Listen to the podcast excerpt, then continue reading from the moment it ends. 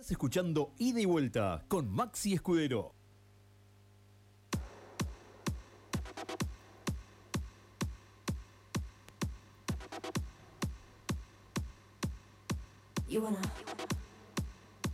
Y por supuesto, esta cortina musical nos anticipa quién va a estar en esta tarde de ida y vuelta aquí en la 105.9.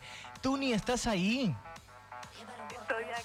¿Cómo va? Buen sábado. ¿Cómo estás, Tuni? Buen sábado, bienvenida. ¿Cómo va? Yo me imagino que vos sabés que en la cortina yo te la bailo. ¿Vos, vos mientras estás del otro lado escuchando, eh, movés las caderas? Por supuesto. ¿Movés el totó?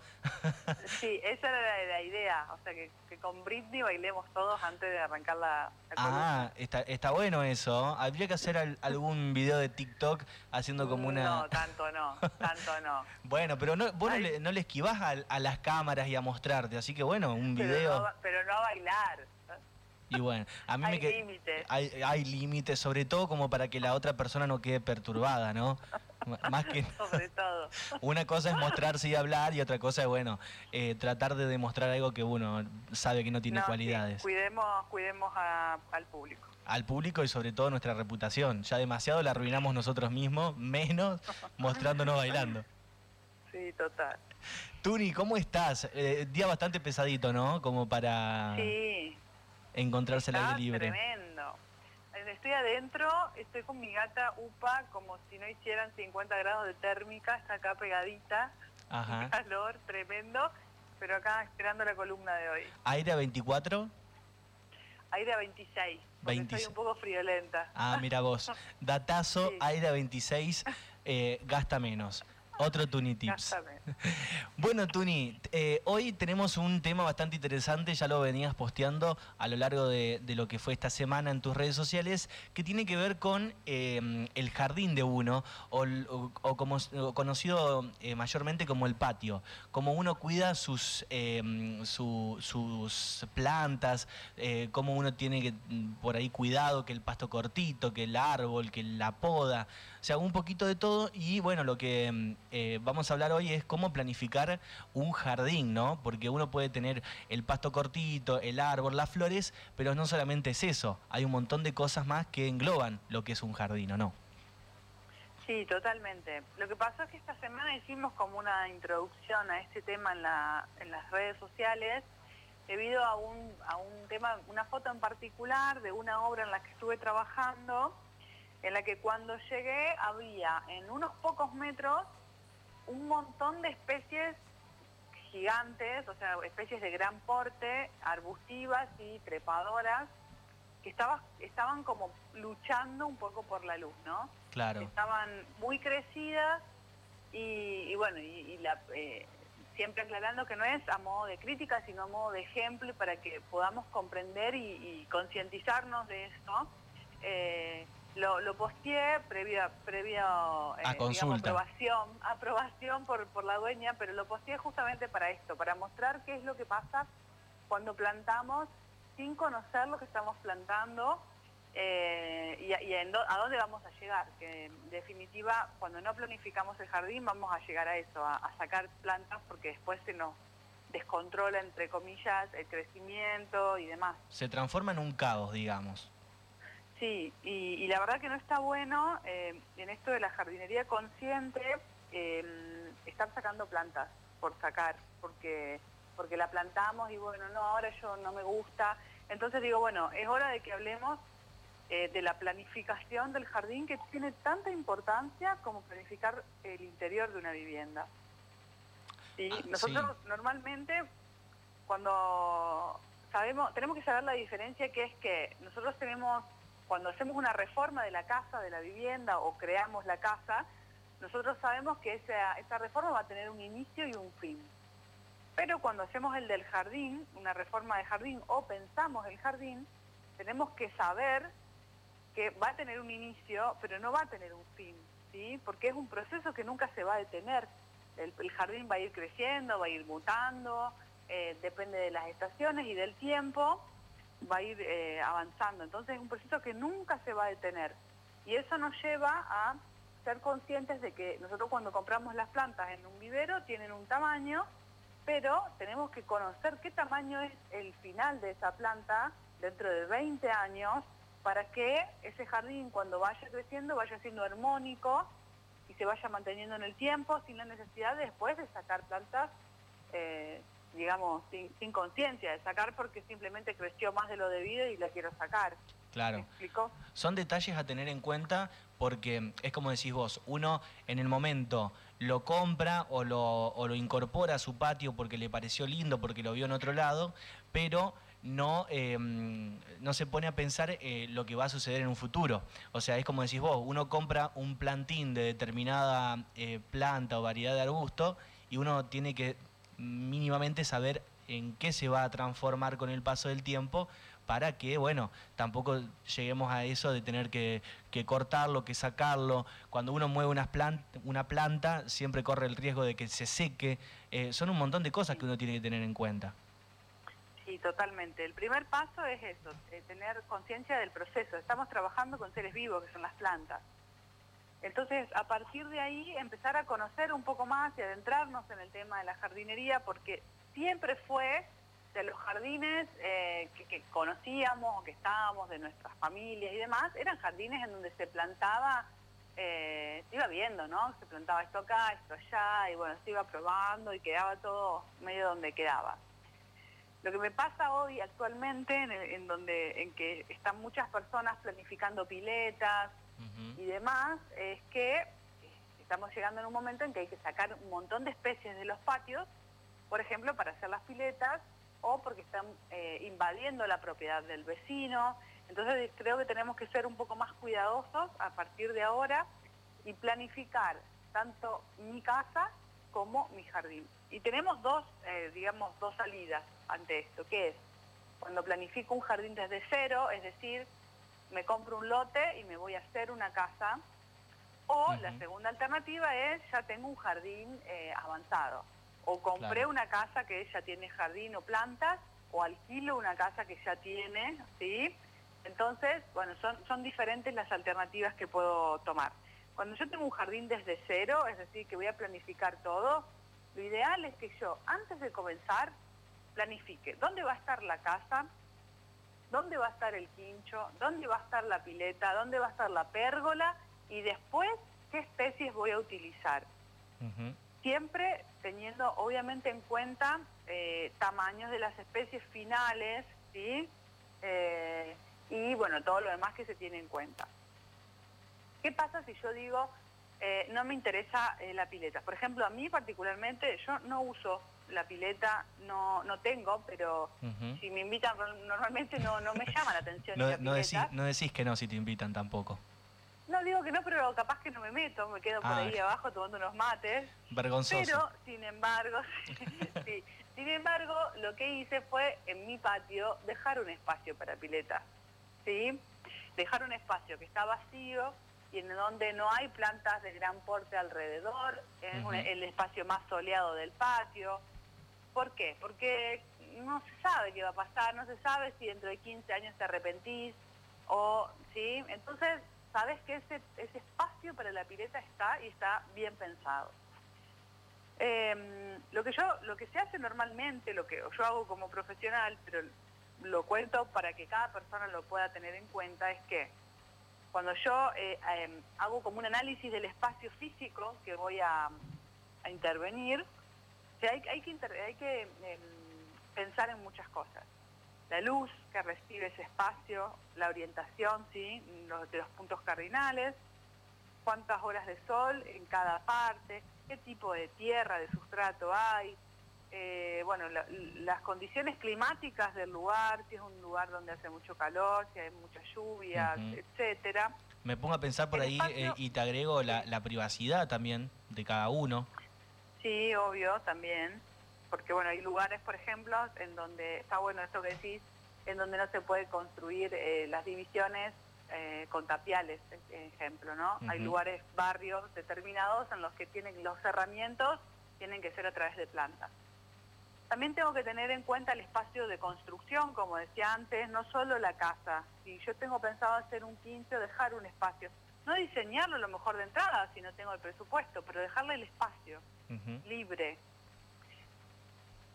Y también es muy importante, y acá entra, como siempre digo, diseñar, eh, digamos, poniendo en el centro de todo esto al, al humano, a la persona que va a habitar ese espacio. ¿Qué tengo que hacer? Yo tengo que analizar quién va a vivir en ese espacio, quién va a, ser el, dueño o la dueña, entre comillas, de ese parque, porque tengo que saber cuánto conocimiento tiene esa persona, ¿no? O cuánto, si es un, algo que estoy haciendo para mí misma, ¿qué conocimiento tengo yo de plantas? ¿Es un básico, medio o avanzado? Porque eso me va a permitir también la elección de las plantas.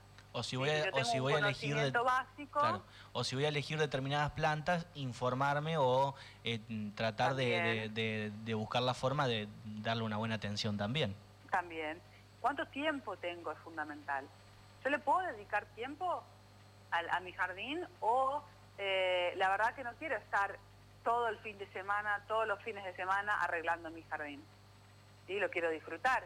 Porque pasa también que cuando se hacen grandes obras, se pasan el fin de semana, em, digamos, poniendo en, en condiciones. manteniéndolo, y después no lo puedes disfrutar, porque en la semana se trabaja toda la semana, ¿no? Entonces, ¿cuánto conocimiento tengo? ¿Cuánto tiempo estoy dispuesto o dispuesta a, darle a ese jardín? Y si no, ¿cuánto presupuesto yo puedo dedicarle? ¿Sí?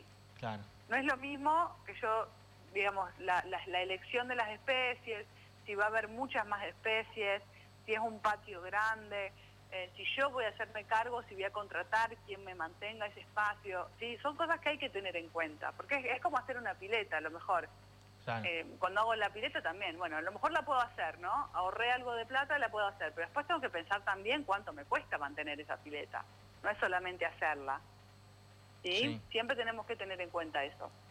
Por más que no es un presupuesto fijo, es muy importante tenerlo presente. Entonces, si yo voy a construir un jardín desde cero, es un poco esta la dinámica a seguir. El tema es cuando yo ya tengo un jardín, porque la casa que compré o la casa que alquilo, que me prestaron, ya tiene un jardín y lo tengo que cuidar como está. Yo siempre, eh, mi, digamos, modo de hacer jardinería es jardinería consciente que significa que yo voy a ir hasta el final con la planta, ¿sí? No voy a usar, eh, primero que voy a cuidar la planta y voy a, tratar de hacer todo lo posible para no quitar ninguna planta. Y más allá de eso, no usar químicos ni nada que altere eh, toda, la, zona de, del jardín. ¿sí? Sí. Esa es mi forma de hacerlo, no, no, es la única que existe. Entonces, si yo ya tengo un jardín existente, el desafío es un poco mayor, y lo que yo aconsejo es, si yo compré o alquilo una casa, empezar a registrar las especies que tengo presentes, hacer como un croquis. Y acá viene la aplicación que vimos el sábado pasado, la de las plantas, que esa nos va a ayudar a reconocer un poco las especies que vamos eh, encontrando en el jardín a través de fotos. Es muy útil. Entonces lo que yo aconsejo hacer es eso, empezar a registrar qué plantas tengo si no las conozco ¿Para qué? Para empezar a conocerlas y empezar a ver cómo se mantienen esas plantas, si en algún momento hay que podarlas, si hay que aplicarle algún sustrato para, para, no sé, para, para mejorar la floración, cuándo va a florecer, ¿sí? Todos esos detalles que nos van a, ayudar a organizarnos también con nuestro jardín. Claro. Eh, creo que eso es lo fundamental, el conocimiento si, queremos si nos interesa, por ejemplo, la jardinería, ¿no? Eh, y también, si yo quiero, ya tengo ese espacio hecho y quiero empezar a construir otras cosas, por ejemplo, un quincho o una pile, bueno, para, para eso voy a tener que analizar cuál es la zona, la mejor zona, y lo voy a hacer no solo viendo la, luz solar y la ubicación, sino también la zona, voy a tratar mi consejo es tratar de buscar la zona que menos plantas tiene o la zona que tiene las plantas, en, digamos, más feas. A lo mejor hay plantas que están un poco más secas o que ya están llegando al fin de, su ciclo de, vida. Entonces elegir un poco esta zona. Bueno, ¿para qué? Para compensar, para no, no comprar una casa y, y sacar todas las plantas que existen para hacer la pileta. Me explico que después, en la otra mitad, quede vacío porque no hay más plantas. Eh, eso para mí es fundamental. Buscar equilibrios. Exacto. Sí, porque realmente, digamos, cuando empezamos, cuando aprendemos a dar, cuando le agarramos la mano al jardín, eh, es mucho más disfrute que, trabajo. Porque vamos a disfrutar absolutamente todo. Nosotros lo que tenemos que tratar de hacer es encontrarle la belleza al jardín en todas las estaciones y en todas las etapas.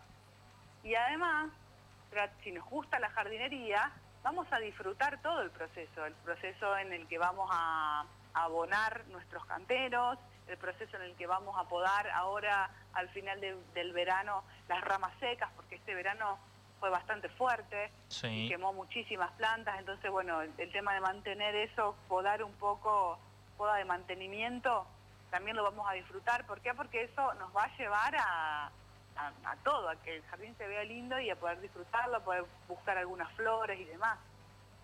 Además ayuda esa época mm, de, ir renovando un poco la, visual del jardín a mm, generar como un control sobre el mismo, ¿no? De que no se te desborde, porque si vos de año a año dejás que las cosas crezcan, crezcan, crezcan y nunca lo vas controlando, llega un momento que eh, propiamente, como valga la redundancia, se desborda todo tanto que uno ya pierde el control de lo que está sucediendo. Sí, si nosotros elegimos, bueno, por eso es más difícil cuando ya el jardín lo, recibimos, entre comillas, ya hecho. Heredado. ¿no? Heredado. Ahí es un poquito más difícil. Si yo voy a planificar mi jardín desde cero, si yo voy a elegir correctamente las plantas que voy a plantar, nunca se va a desbordar ese jardín. Al principio, los primeros años lo voy a ver un poco vacío, me va a parecer que está pelado, ¿no? que le falta volumen pero después de un par de años que el jardín empieza a crecer y se acomoda, no se va a desbordar, porque cada planta va a tener su espacio necesario. Cuando se desborda todo, cuando las plantas empiezan a luchar por la luz, las plantas necesitan luz para realizar su proceso de fotosíntesis, entonces empiezan a luchar cuando hay muchas enzimadas y quieren, gana la más fuerte, como todo.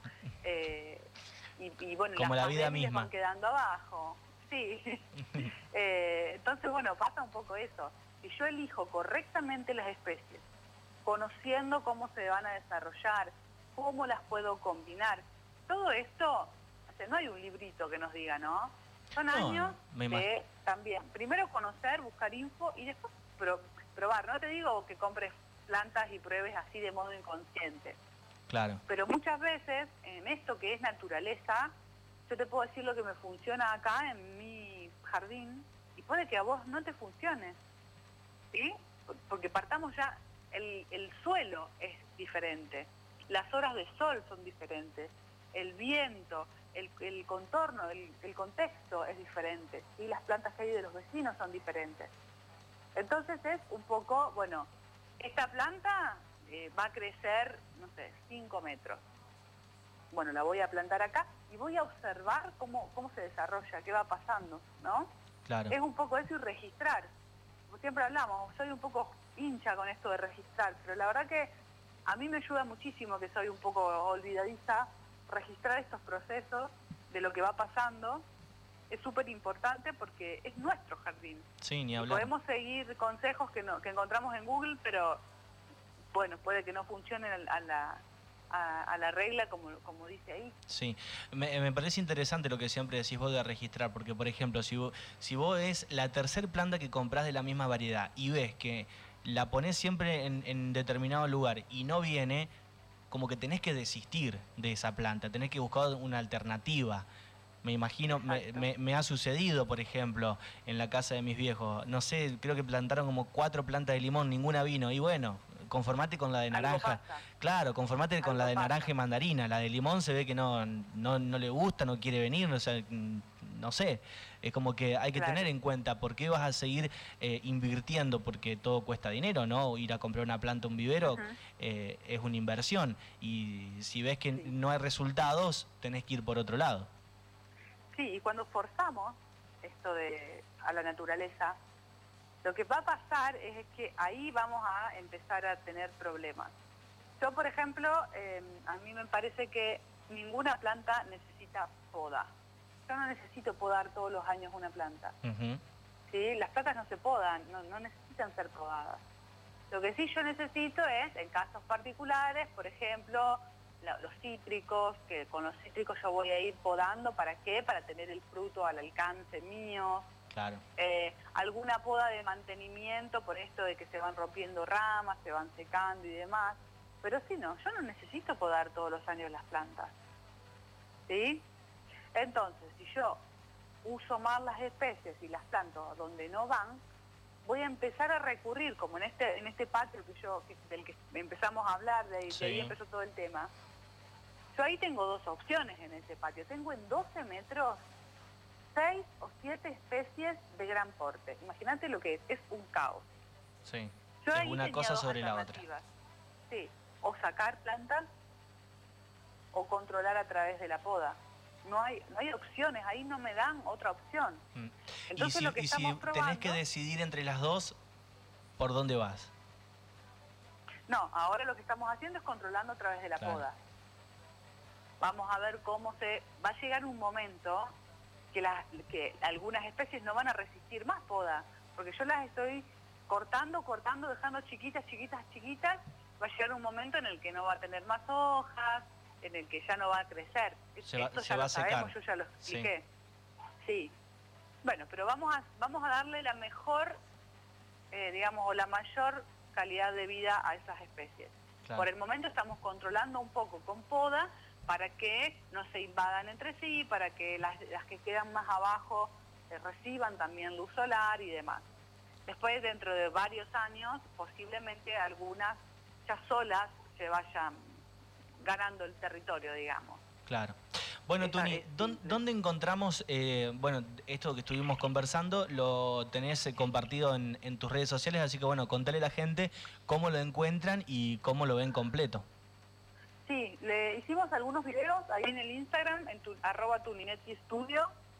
Eh, hicimos algunas historias también y bueno, y está bueno este intercambio. ¿Por qué? Porque también un tema muy importante, que lo dejo así como muy por arriba, es el tema de respetar los tamaños de las especies en los patios, ¿no?